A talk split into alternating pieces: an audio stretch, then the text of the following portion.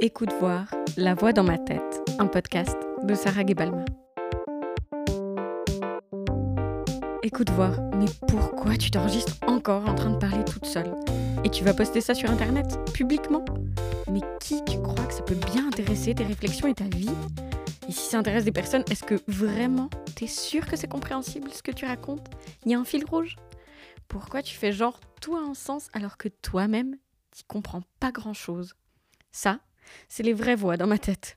Avant même d'essayer quoi que ce soit, elles sont là, c'est flippé, en boucle.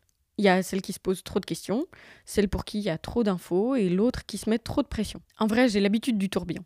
J'ai même souvent l'impression d'être qu'une tête, tellement j'y passe le plus clair de mon temps. Bon, et donc à la sortie des coups de voir, mon format pour me pousser slash booster à faire plutôt qu'intellectualiser 800 millions d'années, elles étaient toutes là mes voix et pour me faire ma fête. Alors je dis ça, mais pas comme un animal qui veut des câlins, hein, ni version spritz et confettis, mais bien pour me rétamer la gueule. Je sais pas pourquoi c'est elle que j'entends le plus fort, alors que c'est elle qui me bloque.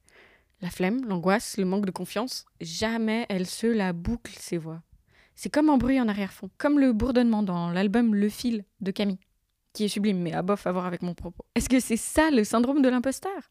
Un bzz relou qui empêche de se concentrer avec clarté? J'ai fait un test d'Optissimo pour savoir si c'était ça, mes voix.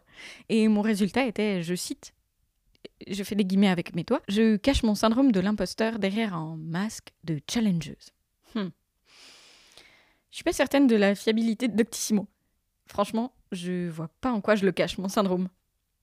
Paraît que c'est un truc que beaucoup de meufs, plus particulièrement, ressentent. Et en vrai, même si j'en connais des six mecs angoissés, il y a moyen que ce soit genré parce qu'à force qu'on nous fasse comprendre que plaire, séduire, être gentil, bref, être validé par autrui, c'est LE moyen d'exister. Tu m'étonnes qu'on se pose des questions avant de bouger le petit doigt et qu'on soit toujours persuadé de ne pas être assez. Mais si ça, c'est pas la plus grosse imposture, s'auto-saboter sans cesse. Et en écrivant ça, en pensant à l'auto-sabordage, j'ai pensé à ça. Arrêt à l'abordage, papa Souquez les artémuses Du calme, ma fille, du calme. En plus, ça veut rien dire, souquer les artémuses. Ah, c'est ça, je me disais aussi.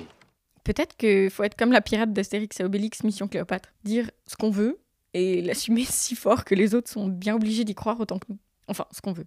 Ça vaut pour les trucs qui atteignent pas l'intégrité d'autrui, hein, bien sûr. Alors, euh, écoute voir. De toute façon, je suis pas encore vraiment à ce degré d'affirmation de moi-même. Non, pour l'instant, je reste en mode sauvetage de mon cerveau quand il est sous l'eau, avec mes voix, le bzz qui bourdonne et l'album de Camille. Alors, euh, je lui mets des manchons et ça à l'abordage mon auto-sabotage. Alors ouais, ça reste chelou de parler à voix haute de trucs que je pense et d'en faire des podcasts pour éviter de trop penser. Mais bon, franchement, une contradiction de plus ou de moins, je suis pas à ça près. Allez, à tantôt.